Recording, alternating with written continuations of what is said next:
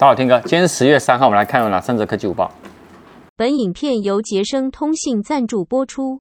看第一则哈，呃，本周哦，Google 的新品哦要全球发表了，但是你知道网络上已经流传出全部的完整规格了，包含新旗舰的 Pixel 7、Pixel 7 Pro，还有他们的智慧表 Pixel Watch，甚至于台湾的售价都有了。那怎么说呢？我们现在看一下哦。从这个表格来看起来呢，你就知道 Pixel 7跟 Pixel 7 Pro 分别搭载六点三寸的 Full HD Plus 跟六点七寸的 QHD Plus 的荧幕，跟上一代的 Pixel 六为六点四寸一样呢，为九十赫兹的荧幕更新率。然后另外呢，六点七寸就是 Pro 版呢是一百二十赫兹荧幕更新率。终于呢有支援了脸部辨识，那指纹辨识有保留。然后用第二代的全新的 Tensor 的晶片，就是他们 Tensor G2。那在相机的方面呢，Pixel 7为双镜头，那 Pixel 7 Pro 呢为三镜头。那跟上一代比起来哦，从规格表上面啊，初步可以知道说，Pixel 7 Pro 的望远升级了五倍的光学变焦，三十倍的数位变焦，超广角加入自动对焦。那 Pixel 7的数位变焦也提升到八倍。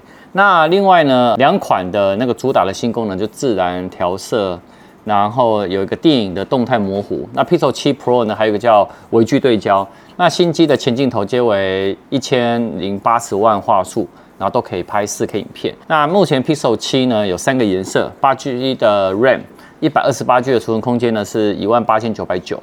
那二五六 G 呢是两万一千九百九，那 Pixel 7 Pro 呢一样有三款颜色，十二 G 的 RAM，那一百二十八 GB 呢是两万六千九百九，那二五六 GB 呢是两万九千九，那其实这个价格呢跟上一代比起来是没有变的。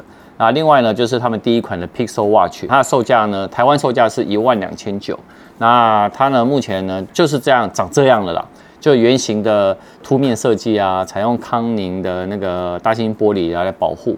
那另外呢，它搭载 Wear OS 系统，二十四小时的续航，然后一样有睡眠品质啊、心率侦测啊、紧急求助这些功能。好，不管怎么样，还是等十月六号全球发表。那十月七号早上呢，其实台湾呢也有一场发表会，我们到时候就来期待看看吧。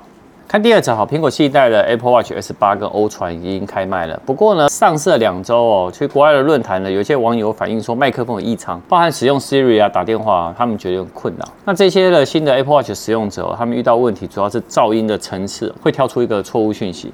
那显示呢，手表呢在水下锁定状态，或者是麦克风呢被其他的程式占用，那无法进行呢噪音的测量，以及呢麦克风相关的 Siri 啊、语音输入啊，还有洗手这些功能都没有办法使用。那外面指出说，他们其实呢，苹果呢已经在他们内部备忘录里面已经知道这个相关错误了，那也会重启呢，想办法让它来解决一下相关的问题。所以到时候还是要等新的 Watch OS 的更新，那它应该就会把这个问题解决掉了。所以，如果你有这个问题的话，你可能要再等一下。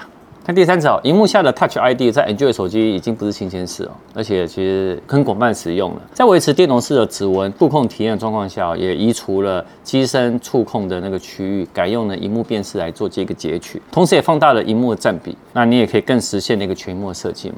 那那个彭博社哦。他在新一期的他们的专栏有提到说，其实苹果有在测试荧幕下的 Touch ID 的功能。不过呢，他认为呢，在接下来可能在 iPhone 十五或其他的旗舰的 iPhone 呢是不会出现的。但呃，你知道他在 iPad Air 4推出的时候呢，其实也首度搭载了电源键加 Touch ID 的功能，而不会采用了所谓的 Face ID，又可以移除了 Home 键。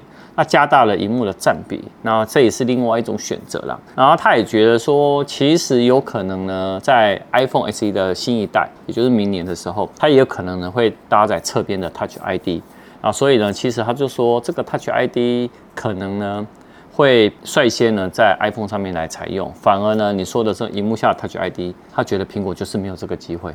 那我觉得他讲的我很认同了，大家都知道。好，晚上影片，晚上影片呢有我们。哎，体验了两周心得嘛，两周心得，晚上晚上影片见。